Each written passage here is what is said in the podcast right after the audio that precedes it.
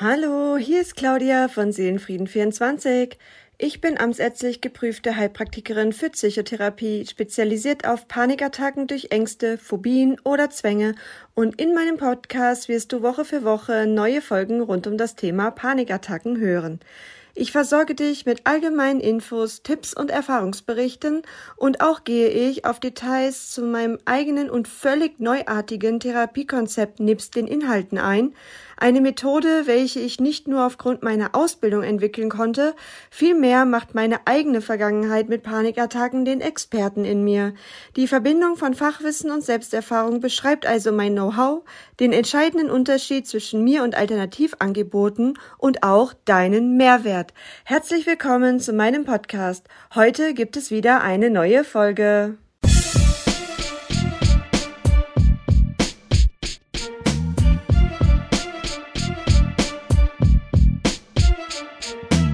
Vor ein paar Tagen habe ich im ersten Teil von Hallo, ich bin Claudia erzählt, warum ich Heilpraktikerin für Psychotherapie geworden bin und was dein Mehrwert dabei ist.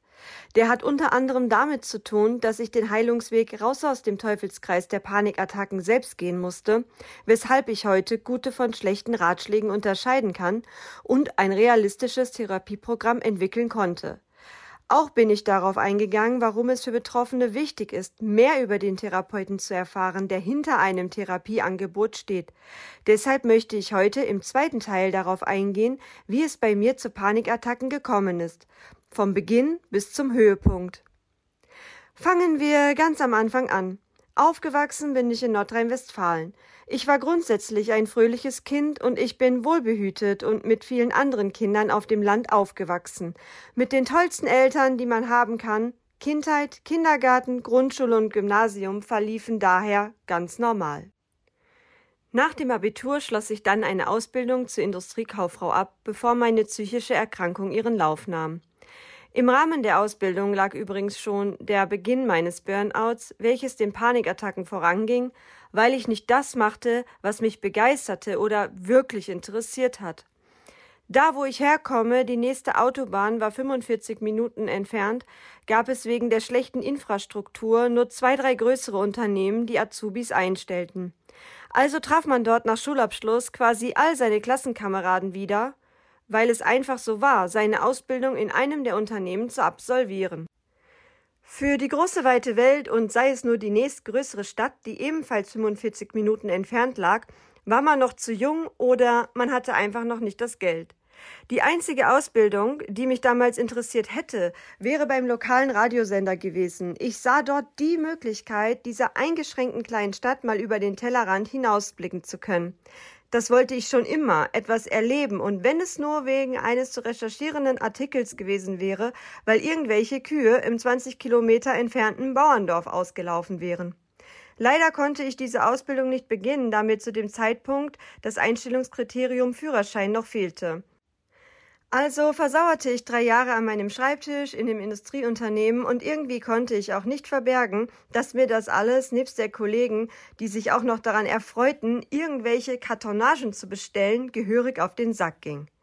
Man muss sich das mal vorstellen. Da hat man Excel-Tabellen erstellt, nur um am Ende einen Lieferanten anzurufen, mit dem man ohnehin schon zusammenarbeitet. Da stehen Leute in einem Labor, welches so groß war wie mein Schlafzimmer und das ist eigentlich ziemlich klein und sie überprüften den Tag über, dass die Folie auch wirklich nur ein Millimeter und nicht 1,2 Millimeter breit ist. Und dann nennen sie sich Laboranten und Forscher. Ich glaube, ich habe diese Leute drei Jahre lang extrem schief angeschaut. Nicht, dass wir uns falsch verstehen.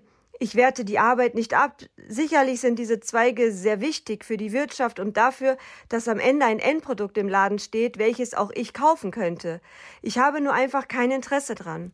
Oder anders, ich kann nicht mit Leuten umgehen, die dann glauben, als Forscher der Nabel der Welt zu sein. Also, wenn jemand maßgeblich daran beteiligt ist, einen 200 Jahre alten, von Templern verborgenen Schatz auf irgendeiner Insel im Atlantik zu lokalisieren und auszugraben, dann ist das sicherlich ein Forscher. Aber hey, ihr überwacht einfach nur einen Produktionsprozess. Gut, dass ihr das macht, damit der Kunde zufrieden ist, es nicht zu Reklamationen kommt und die Firma somit kein Geld drauflegen muss. Alles okay, aber verhalte dich einfach wie ein normaler Mensch. Am meisten Spaß hatte ich tatsächlich, wenn ich Kaffee kochen durfte, denn das Büro zu verlassen war für mich wie ein Befreiungsschlag. Und auch hatte ich eine Menge Freude, als ich dann den Führerschein hatte und mal einen Kunden vom Flughafen abholen durfte, mit dem ich auf der Rückfahrt Englisch reden und ja, beeindruckende Gespräche führen konnte. Da lag für mich ein Zauber im Auto, etwas Internationales, der ja, der Duft von Frühling, Macht und Wissen, ein Mensch, der eben noch ganz woanders war, der für mich deshalb einen riesigen Horizont hatte, das war ein Geschäftsmann und das hat mich fasziniert und ja, das war auch schon immer meins. Leute, die die Fäden ziehen, die Verantwortung haben und das über die Landesgrenzen hinaus. Es ist mir ziemlich egal, ob der Tiefenthaler Friedrich gestern den Rasen gemäht hat oder ein neues Auto hat. Eher hinterfrage ich Menschen, die diese Dinge zum Thema machen, die in der Nachbarschaft gucken, um etwas zu sagen zu haben. Ich frage mich, ob sie keine eigenen Projekte haben. Ich habe für sowas gar keine Zeit und ich will sie auch gar nicht haben, aber genau um das alles ging es damals bei meinen Kollegen in diesem Büro. Ich, ich habe gar nicht mitreden können. Ich, ich war tatsächlich ein Außenseiter. Letztens habe ich zum Beispiel gar nicht mitbekommen, dass eine Person, die ich quasi jeden oder mindestens jeden zweiten Tag sehe, im achten Monat schwanger ist. Erst als mir dies im achten Monat erzählt wurde, ja, stimmt, da, da habe ich dann die Kugel bemerkt. Ähm, es hat gar nichts damit zu tun, dass ich desinteressiert an meinen Mitmenschen bin, aber wenn sich kein aktives Gespräch ergibt, schaue ich halt auch nicht, was andere machen, um dann etwas zum Tratschen zu haben.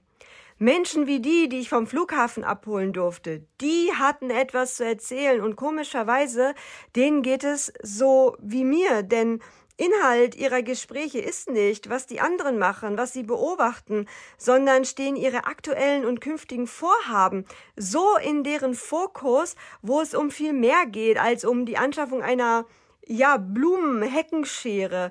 Äh, an diesen Menschen habe ich mich einfach schon immer orientiert.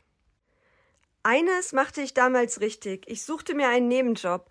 Und da es mir immer gut ging, wenn um mich herum etwas los ist, landete ich in der einzigen Diskothek, die es in der kleinen Stadt gab. Dort gab es Mitarbeiter, die auch von weiter her kamen. Zum Beispiel aus der betrachtet man es aus meiner damaligen Sicht Weltstadt Bielefeld. Und irgendwie war das cool, Freundschaften mit denjenigen zu schließen, die einen weltoffeneren Blick hatten. Das hat man sofort gespürt, ob du mit jemandem gesprochen hattest, der aus dieser kleinen Stadt kommt oder ja, der einfach schon ähm, mehr gesehen hat, der, der andere Möglichkeiten hat aufgrund der Infrastruktur, der einen Bahnhof hat, der ein, äh, auch einen nahegelegenen Flughafen hat. Es ist einfach ganz andere Inhalte im, im, in der zwischenmenschlichen Kommunikation. Jedenfalls mixte ich meine Cocktails und das Geld, das wusste ich damals schon, sparte ich für die Welt, die mir einmal offen stehen sollte.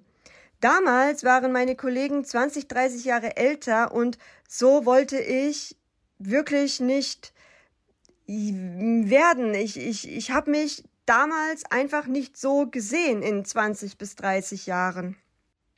Zwei Kinder, ein Haus, ein Pauschalurlaub im Jahr und ansonsten gebunden an die kleine Stadt mit einem Mann, der morgens mit der kleinen Ackentasche das Haus verlässt, währenddessen ich vielleicht nur ein, zwei Mal die Woche zur Arbeit gehen kann, weil ich natürlich die Kinder erziehe und deshalb auch ja irgendwie vom Einkommen meines Mannes leben muss. All das, das konnte ich mir damals nicht vorstellen. Und mir haben auch immer die Leute gesagt, werd mal älter, finde den richtigen Mann, dann wirst du deine Meinung ändern. Aber jetzt bin ich in diesem Alter und es hat sich ganz und gar nicht geändert. Im Gegenteil, eher ist der, dieser Drang nach Unabhängigkeit, nach Freiheit eher nur noch größer geworden, was vielleicht auch Grund äh, äh, geworden ist durch die Panikattacken, die ich hatte, wo ich dann auf eine andere Weise an mein Haus gebunden war. Und ja, also bei mir hat sich das nie verändert. Und wenn du dich jetzt gerade auf den Fuß getreten fühlst, weil ich vielleicht gerade genau dein Leben beschrieben habe, alles gut, hör erst mal weiter. Ich schaute damals also die Menschen um mich herum so an und dachte, wenn ich so alt bin wie du, irgendwie zwischen 35 und 40, dann ist das doch genau die Zeit im Leben, in der es um mich und meine Ziele gehen sollte. Dann habe ich ein Alter erreicht, in dem ich ein paar Jahre gearbeitet habe, eigenständig sein kann und auch das erleben kann deshalb, was mich begeistert. Wann will ich das denn sonst machen? Als Rentner oder wenn die Kinder aus dem Haus sind? Sorry, aber dafür musste ich in meinen jungen Jahren zu viel auch Schreckliches erleben, als dass ich mir sicher bin, dass man das Rentenalter überhaupt erlebt oder gesund erlebt. Diese Sichtweise hat sich bei mir also nie verändert. Eher noch hat das Leben sie mir bestätigt. Und genau in dieser Zeit bin ich jetzt, wie gesagt, angekommen. Und es sieht auch ganz danach aus, als könnte ich mir das bald alles ermöglichen oder als ermögliche ich mir das mit meinem Mann gerade schon. Nur der Weg dahin, der nahm viele energieraubende Umwege. Ja, manchmal schaue ich mir Menschen an, die all diese Schwierigkeiten, Rückschläge und Verluste nie hatten, die auf der sonnigen Seite des Lebens leben, die sich nie zwischen Untergang oder Kampf entscheiden mussten, aber auch sie wird das Leben einholen. Ob sie dann stark genug sind, das weiß ich nicht. Und das ist auch so ein Punkt, weshalb ich nichts rückblickend äh, von dem, was ich erleben musste oder durchstehen musste, überleben musste, ähm, missen möchte. Es hat mich stark gemacht. Ähm, ich stehe noch, wenn andere schon am Boden liegen. Und diese Stärke, auf die kann ich mich heutzutage immer verlassen. Ich kann mich auf mich verlassen. Und der Weg war hart, aber ich bin ganz, ganz froh im Nachhinein, dass ich ihn gehen musste, wenn auch die Inhalte dieses Weges alles andere als äh, schön gewesen sind. Dass meine Definition von Freiheit und Erfüllung in den Jahren zwischen meinem 20. Lebensjahr und heute aber einmal so auf der Kippe stehen sollte, das ahnte ich damals mit 20 noch nicht, obwohl ich schon auf dem besten Weg hinein in meine psychische Erkrankung war. Im Gymnasium ja, da ging es mir schon schlecht. Alles drehte sich um Mathe, Wirtschaftslehre und andere Dinge, von denen ich bis heute absolut keinen Plan habe, weil es mir einfach auch total egal ist, zu welchem Zeitpunkt eine Investition einen Cashflow bringt. Äh, ich denke mir, wenn ich ein Produkt anbieten will, so benötige ich für die Herstellung eine Maschine. Da komme ich nicht drum rum. Keiner hat eine Kugel, die sagen kann, ob die theoretischen Berechnungen wann sich eine Anschaffung lohnen könnte, so eintrifft oder nicht. Wenn das Produkt und das Marketing gut ist, wird es verkauft. Und wenn das nicht der Fall ist, muss ich keine Amortisationsformeln berechnen, um zu erkennen, dass ich irgendwie eine blöde Idee hatte und gerade Verlust erziele. Da muss ich doch irgendwie einfach nur in mein Auftragsbuch gucken und in meinen Geldbeutel, oder? Dann weiß ich doch irgendwie das Ergebnis. Nun gut, die Verbindung zwischen einem ja damals schon wirklich schwierigen Privatleben und einer für mich total schlimmen Arbeitsstelle war dann die perfekte Kombination für mein Burnout, welches wohl Vorstufe meiner Panikattacken war, weil ich weitermachte. Das Schlechteste, wie ich heute weiß, was man tun kann. Nicht nur, dass ich weitermachte an sich, sondern auch, dass ich etwas weitermachte, was sowieso nicht passend zu meinen Bedürfnissen war. In uns gibt es das sogenannte Es, das Ich und das Über-Ich. Das Es sind unsere Bedürfnisse. Das Ich ist unsere Entscheidungsinstanz und das Über-Ich sind unsere Normen, Vorstellungen und Werte, die wir mit der Zeit entwickeln. Da man in jungen Jahren aber eher nur von den anderen lernt, zum Beispiel von seinen Eltern, sind es meist nicht die eigenen Normen und Werte, die da gespeichert werden, sondern die der anderen. Hier kann die psychische Schieflage bereits beginnen und es ist sehr wichtig, hier mit der Zeit zu seinen eigenen Über-Ich zu kommen. Aber das bringt uns in der Schule ja keiner bei. Besser ist, wir können Amortisierungsrechnungen anstellen. Das wird einem erst gesagt, wenn man über Jahre nach den Normen, Vorstellungen und Werten der anderen gelebt hat, sich entgegen seiner eigenen Bedürfnisse, seiner Umwelt angepasst hat und dann das Kind mit einer psychischen Erkrankung in den Brunnen gefallen ist.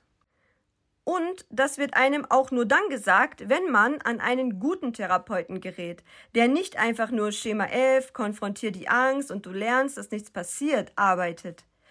Ist schön, aber bringt gar nichts, wenn man weiter entgegen seinen Bedürfnissen lebt. Also sein Es, also seine Bedürfnisse ignoriert quasi, weil die Entscheidungsinstanz, also das Ich, aufgrund der Normen, Vorstellungen und Werte aus dem Über-Ich Nein zum Es sagt, also zum Bedürfnis. Wir entscheiden also aufgrund anderer Normen und Werte, die wir so gelernt haben, entscheiden wir zu unserem Bedürfnis Nein. Dann klappt das nicht mit der langfristigen Heilung, egal wie oft man konfrontiert wird und daraus lernt, dass ja, die Angst nicht real ist. Ähm, das ist zwar richtig, aber solange dieser Einklang nicht da ist mit diesem innerpsychischen Konflikt, den man ja dann noch hat, ähm, kann keine langfristige und vollständige Heilung entstehen kommt durch das S also sein Bedürfnis in sich selbst hoch und ist dieses nicht mit dem Über-Ich, also unseren gespeicherten Normen, Vorstellungen und Werten kompatibel, entscheidet das Ich gegen das Bedürfnis und wehrt es ab. So entsteht ein innerpsychischer Konflikt. Und so war es mein ganzes Leben. Zuerst der Wunsch nach einem normalen Familienleben, in dem die Eltern das mit dem Kind machen, was auch alle anderen Eltern mit ihren Kindern machen. Ich krieg das ja mit, wenn andere Kinder nach den Ferien zurück in die Schule gehen und tolle Erlebnisse zu erzählen haben. Das ging nicht, ist auch völlig okay und verständlich. Und Krankheit eines Elternteils ist das schlechteste Los. Also sind eigene Bedürfnisse auch in dem Moment nicht wichtig. Hauptsache, der Gesundheitszustand wird nicht schlechter. Und natürlich habe ich auch ähm, genau mit, mit, dieser, mit dieser Sichtweise gelebt. Ähm, aber dennoch wurden eigene Bedürfnisse nicht befriedigt. Und es muss nicht immer das große Trauma sein, der große Unfall. Ähm, ähm, so etwas reicht schon aus, um innerpsychische Konflikte zu haben.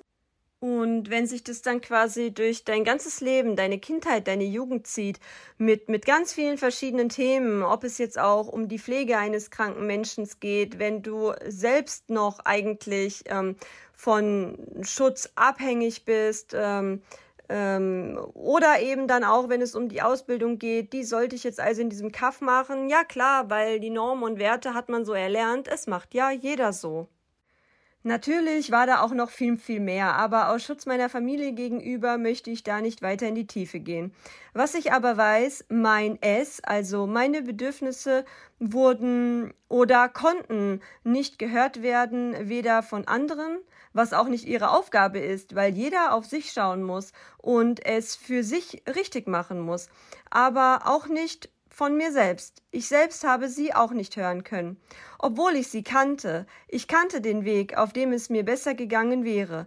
Aber das kann man ja nicht machen, weil man es einfach nicht so macht. Nicht, dass wir uns falsch verstehen. Ich liebe meine Eltern und äh, meine Mama über alles. Ich weiß, dass sie damals nicht anders konnten und nicht mehr leisten konnten als das, was sie getan haben. Ich trage nichts nach, aber ja, ganz unschuldig ist die damalige Situation an meinem folgenden psychischen Struggle nicht. Wobei Schuld das falsche Wort ist, denn die Personen suchten sich diese Situation ja auch nicht aus. Ihr, ich denke, ihr wisst einfach, was ich meine. Ich machte also weiter damit, die Anforderungen der anderen zu erfüllen. Da ich familiärerseits nicht so ins Detail gehen möchte, bleiben wir mal bei der beruflichen Laufbahn, was jetzt eigentlich ähm, stellvertretend auch für alle anderen Bereiche meines Lebens ist. Ohne Ausbildung ist man nichts, ohne Ausbildung bekommt man keinen gut bezahlten Job, waren so die läufigen Meinungen. Da ist schon der Fehler. Was ist denn ein guter Job? Und gibt denn die Höhe des Nettolohns Auskunft darüber, ob man angesehen ist oder nicht. Wahrscheinlich ist das in der Gesellschaft so. Hier passt der Spruch, ich muss in Therapie wegen den Menschen, die eigentlich in die Therapie müssten, ganz gut. Möchte ich überhaupt angesehen werden? Oder möchte ich einfach glücklich sein? Was bedeutet Ansehen und was bedeutet Glück für den Einzelnen? Keinerlei Vorgabe der Gesellschaft hat da eine Basis. Jeder Mensch darf die eigene Basis für sich selbst auch selbst entscheiden. Für den einen ist also Glück, mit 35 eine Familie zu haben. Für den anderen die Arbeit auf der Reeperbahn oder für den nächsten die internationale Arbeit. All diese Menschen haben mein Ansehen und meinen Respekt und dabei sind sie auch alle gleich viel wert für mich. Hauptsache, sie sind glücklich und machen es nicht, weil es ihre Eltern und Großeltern auch so gemacht haben, erwarten oder ihnen gelehrt haben. Ich hatte es falsch gemacht. Meine eigenen Bedürfnisse nicht zu erfüllen, ist ein ganz starker Faktor in Sachen psychische Gesundheit oder psychische Erkrankung, wie auch immer man es jetzt wenden möchte. Arbeitet man gegen sich, entstehen innerpsychische Konflikte. Oft auch unbewusst, denn wir wissen ja oft lange gar nicht, dass wir nicht unsere eigenen Werte, Vorstellungen und Normen in unserem Über-Ich gespeichert haben, sondern die, die wir gelernt und abgeschaut haben. Unserem Bewusstsein ist das meist gar nicht zugänglich, weshalb man die Dinge auch nicht hinterfragt, beziehungsweise viel zu spät hinterfragt. Dann, wenn man schon im Teufelskreis der psychischen Erkrankung gefangen ist. Dann erkennt man vielleicht, je nach Methode des Therapeuten, dass man aufgrund seines eigentlich ja falschen Über-Ichs seine eigenen Bedürfnisse abgewehrt hat. Eine Zeit lang geht das auch gut, vielleicht geht es auch für immer gut, es kommt darauf an, wie es sonst so im Leben läuft. Werden aber eigene Bedürfnisse blockiert und sind dann da auch noch schlimme Ereignisse, die die Psyche in der Vergangenheit immer wieder überfordert haben oder auch immer noch überfordern, so wird es schon schwieriger, denn das Leben entgegen seiner Bedürfnisse füllt das mentale Stressglas ungemein und kommt dann noch die überforderte Psyche, die immer wieder an Situationen und Ereignisse gerät äh, oder in der Vergangenheit durch Trauma so aus der Bahn geworfen wurde, dann läuft das Stressglas auch einfach ganz schnell über. Bei mir war es genau diese Kombination, die mich schon zwei Jahre später umgeworfen hat. Denn von der beruflichen Seite unabhängig verfolgte mich bereits seit dem Kindergarten eigentlich schon eine schwarze Wolke voller Sorgen. Es war ein ganz normaler Tag im November 2011. Ein paar Monate vorher schloss ich meine Ausbildung ab und durch langjährige Nebenjobs konnte ich mein erstes eigenes Auto kaufen, meine erste eigene Wohnung beziehen. Ich liebte diese Freiheit, ich war jeden Tag unterwegs, hatte viele Freunde und es gab keinen Stillstand. Nur ob ich wirklich richtig glücklich war, ist fraglich. Ich dachte es damals, aber ich kannte es ja auch nicht anders. Mein ganzes Leben drehte sich um den Gesundheitszustand eines Familienmitglieds, auch dann, wenn ich vermeintlich lachte. Man konnte die Dinge nicht beeinflussen, einzig Liebe und Hoffnung konnte man der Person geben. Kontrollverlust, wie ich heute weiß. An diesem Tag im November 2011, es war ein Sonntag und die Sonne schien, war ich auf dem Weg zu meinem etwa 20 Kilometer entfernten Elternhaus mit dem Wissen, dass es auf gesundheitlicher Ebene mal wieder brannte. Ich stand als Linksabbieger an einer Ampel, sie war rot. Von vorne Gegenverkehr, zu meiner rechten Seite wartende Autos, die gerade ausfahren wollten.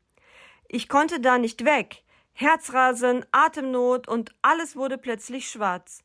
Meine Psyche wurde, wie ich das heute erklären kann, mit Angst vor dem, was mich wieder erwarten sollte, überflutet. Mein Stressglas, welches mit dem Kindergarten schon ordentlich oder seit dem Kindergarten schon ordentlich gefüllt wurde, war zerbrochen. Damals Todesangst. Dieses Erlebnis war der Eintritt in meine phobische Störung mit Panikattacken.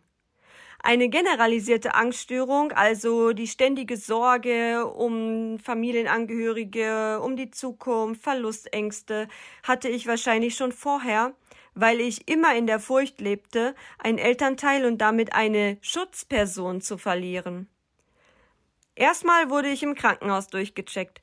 Kein Herzinfarkt, kein Schlaganfall, unauffälliges EKG, super Blutbild, kein Befund. Ich konnte gehen. Nur die Symptome, die blieben. Die haben etwas übersehen, habe ich gedacht, und mein Ärztemarathon begann.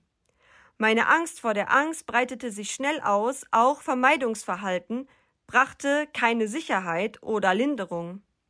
Ins Auto stieg ich sechs Jahre nicht mehr. Auch Bus und Bahnfahren wurde für mich unmöglich. Ich verlor meinen Job. Nach meiner Ausbildung wurde ich fest übernommen, aber nur, weil der Betrieb schon im Vorfeld damit Werbung macht.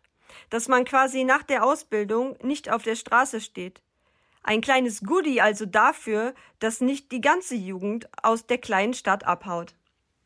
Ich verlor meinen Job aber nicht nur, weil ich keinen Weg mehr fand, dorthin zu fahren, sondern war ich auch den Menschen da auf der Arbeit nicht ganz recht.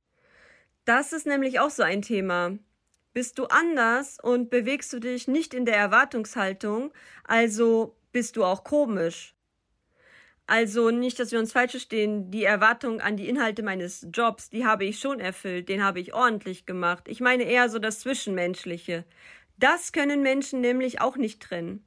Sonst hätte man ja sagen können, Claudia ist irgendwie so für sich, aber sie macht ihre Arbeit gut. Nein, nein, Claudia, die ist einfach nur komisch. Naja, da mir die Menschen auf der Arbeit andersrum halt auch nicht recht waren, war mir dieser Ausgang dann auch eigentlich ganz recht.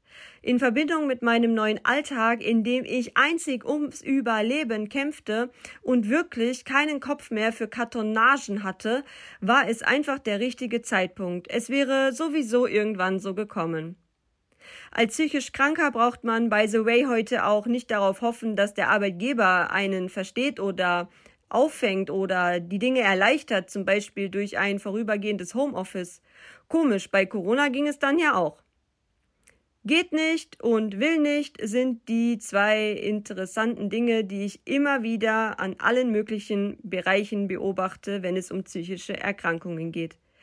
Dafür stehe ich übrigens mit meiner Arbeit auch ein. In Teil 1 habe ich es schon kurz erzählt. Es geht bei Seelenfrieden 24 nicht nur darum, meine eigene Therapie vorzustellen oder mich als Menschen. Vielmehr geht es auch um Aufklärung, damit psychische Erkrankungen kein Tabuthema mehr sind. Es ist traurig, in einer Zeit wie heute Menschen, denen es richtig schlecht geht, auf dem Boden liegen zu lassen, zeitgleich aber die genderneutrale Sprache beispielsweise total in den Vordergrund zu stellen. Und auch hier, nicht, dass wir uns falsch verstehen, der Hintergrund der genderneutralen Sprache ist verständlich. Und wenn die Personengruppe sich dadurch mehr akzeptiert fühlt, so ist das auch total in Ordnung. Ich werde es auch demnächst mal versuchen. Aber es gibt eben auch noch mehr Handlungsbedarf als das. Psychisch kranke Menschen zum Beispiel haben keine Stimme. Es wird niemals der Tag kommen, an dem Angsterkrankte aufstehen und Dinge für sich einfordern. Deshalb gebe ich Ihnen meine Stimme. Aber zurück zu mir. Meine Arbeitsstelle war Geschichte und es dauerte keine weiteren acht Wochen, bis ich nicht mehr alleine in meiner Wohnung sein und diese nicht mehr verlassen konnte. Die Symptome wie Benommenheit, Herzrasen, Atemnot, Beklemmungen und Unruhe hörten nicht auf. Mit einer Sp Schutzperson an meiner Seite ging es einigermaßen, weil ich wusste, dass wenn nun doch der Herzinfarkt kommt, zumindest jemand den Notruf hätte wählen können. Im Liegen hatte ich nicht selten einen Puls von 90 bis 120, der dann in meiner Brust, aber auch in meinem Rücken, dem Ohr, der Leiste und dem Kopf klopfte. Und wenn dem mal nicht so war, war mir übel und zittrig aus Angst, dass die Symptome gleich wieder kommen. Ich erlebte wirklich die Hölle auf Erden nicht nur wegen den Symptomen, sondern auch wegen der Organisation, die mein neues Leben fortan benötigte. Ich schlief wieder bei Mama, aber wenn sie zum Beispiel das Familienmitglied im Krankenhaus besuchte, wer konnte dann auf mich aufpassen? Der immer schlechter werdende Zustand des Angehörigen machte meine ganze Verfassung natürlich auch nicht besser, der mentale Stresspegel war einfach viel zu hoch in allen Belangen. Ich glaubte noch immer an eine schwere Erkrankung, wenngleich alle Fachärzte meinten, dass ich mich bester Gesundheit erfreute. Ich fühlte mich hilflos und vor allen Dingen auch unverstanden. Denn selbst wenn ich gesund war, so ging es mir so schlecht wie noch nie in meinem Leben und das wollte irgendwie niemand sehen. Weil man sah mir ja auch nichts an. Ich soll zum Seelenklempner? Warum? Schließlich bin ich doch ernsthaft organisch krank. Dieser Überzeugung war ich noch sehr lange, vor allen Dingen auch deshalb, weil mir diese Seelenklempner überhaupt nicht helfen konnten, obwohl ich mich anstrengte. Ich beschäftigte mich noch lange mit der Psyche und konnte später begreifen, dass ich wirklich eine psychische Erkrankung hatte. Das war aber mein eigener Erfolg und nicht der eines Therapeuten. Bei mir, ich bin ein sensibler Mensch, kamen also zwei Dinge zusammen. Auf der einen Seite die ständigen Sorgen um ein Familienmitglied seit dem Kindergartenalter, ähm, im Rahmen dessen ich auch unfassbar viel gesehen, erlebt und gehört habe, was es alles für schlimme Krankheiten gibt, durch ständige Krankenhausbesuche, seit ich irgendwie, ja, vier, fünf Jahre alt war und immer auf dem Rücksitz hinten mit den weiten Weg ins Krankenhaus fahren musste, weil das Spezialkrankenhaus für diese Person einfach nicht ähm, in der Umgebung von uns gewesen ist. Das heißt, jedes Wochenende musste ich quasi dorthin fahren und durch Bettnachbarn, durch Gespräche in der Cafeteria und so weiter habe ich so unfassbar viel von Krankheiten gehört, die meistens keinen guten Verlauf oder Ausgang nehmen. Und auf der anderen Seite war da eine für mich unzumutbare Definition von Ausbildung. Sagen wir bis zum Ende der Realschule, natürlich ist das ja alles super. Wir müssen lesen, schreiben und rechnen lernen. Wir müssen Allgemeinbildung lernen. Ähm, wir müssen ja lernen, ähm, dann, wenn wir mit der Arbeit beginnen, im Leben klarkommen zu können. Aber das, was in der weiteren Schule, weiterführenden Schulen dann ähm, passiert, ist absolut nicht mehr mit meiner Persönlichkeit kompatibel. Ich weiß gar nicht, wie ich das sagen soll. Ähm, ich kann das so schwer erklären. Meiner Meinung nach lernt man in der Schule nicht, wie man Geld verdient, ähm, wie man im Leben ähm, ein, ein gutes Auskommen hat, um schon vor der Rente auch mal zwei Wochen nach Andalusien fahren zu können, um sich die schönen Pferde anzugucken. Ähm, und trotzdem vielleicht noch über Weihnachten und Silvester wegfahren kann, aber mit 20 Tagen Urlaub im Jahr ist das einfach ziemlich schwierig, wenn alle die, die Kinder haben, auch Vorrang bekommen für die tollen Brückentage, die man da so hat. Ähm, meiner Meinung wird in der Schule oder in der weiterführenden Schule gelehrt, ähm, die Grundlage dafür, dass du dann eine Ausbildung machen kannst, wo du von Montag bis Freitag von 8 bis 17 Uhr später, wenn du ausgelernt bist, zu deinem Arbeitsplatz fährst und dem ganzen deutschen System dienst, ähm, irgendwann in Rente gehst und dann wahrscheinlich schon nicht mehr 100% fit bist. Oder vielleicht bist du auch noch fit, aber zumindest wird dir nicht gelehrt, wie du vor der Rente, dann in der Blütezeit deines Lebens, wenn dein Körper Energie hat, äh, wenn du spritzig bist, wenn du dich lebendig fühlst, nicht alles so ernst nimmst, wenn du flexibel bist und dass du in dieser Zeit auch Leben genießen kannst, trotz harter Arbeit, mit der du aber Geld verdienst. Und nicht so, dass du am 26. wartest, dass dein Gehalt kommt, weil du einkaufen willst. Das wird meiner Meinung nach nicht gelehrt. Natürlich, man kann mit guter Arbeit, man, man kann aufsteigen, man kann eine Führungsposition übernehmen, man kann Abteilungsleiter werden.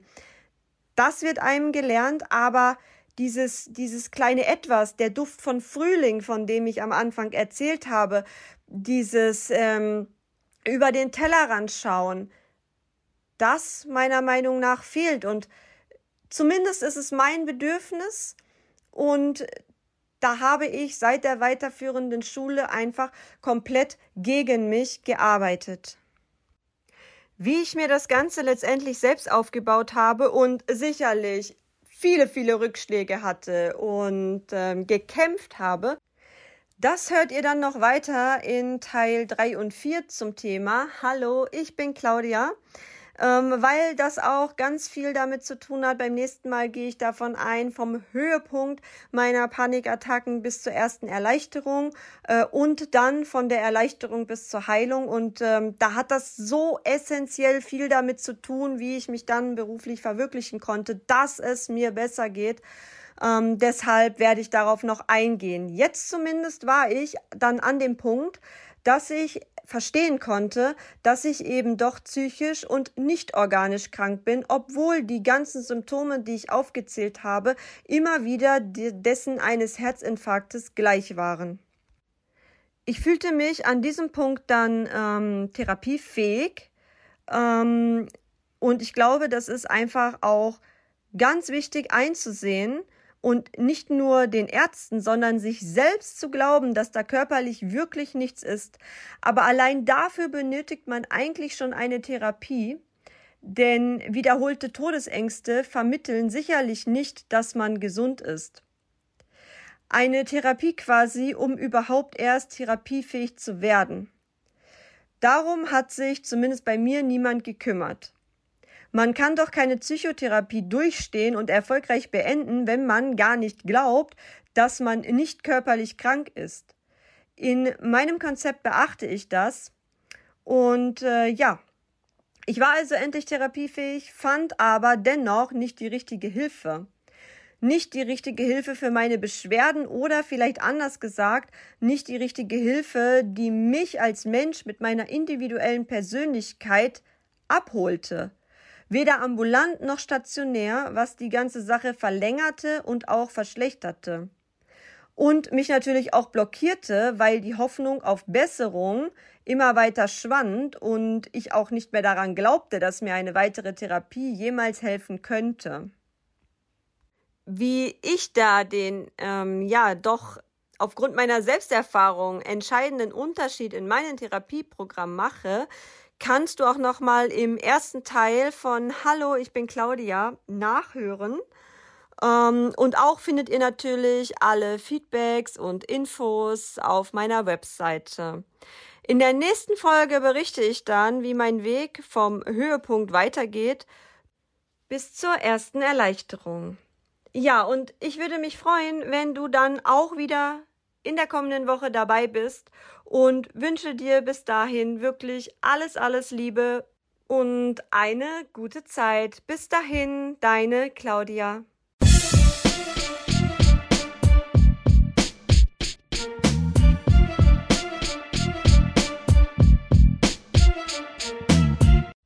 Und wie immer zum Schluss, wenn dir gefällt, was ich mache, unterstütze mich doch mit einem Follow auf meinen Kanälen, sei es Instagram, TikTok, meinem YouTube-Kanal oder hier auf meinem Podcast.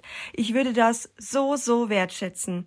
Ich biete nämlich nicht nur meine Therapie an, vielmehr stehe ich für Aufklärung, damit psychische Erkrankungen keine Tabuthemen mehr sind und auch bin ich für meine Klienten kostenfreie Anlaufstelle, damit sie mich in akuten Paniksituationen, also dann, wenn die Todesangst kommt, kontaktieren können, ohne dafür Geld zu bezahlen.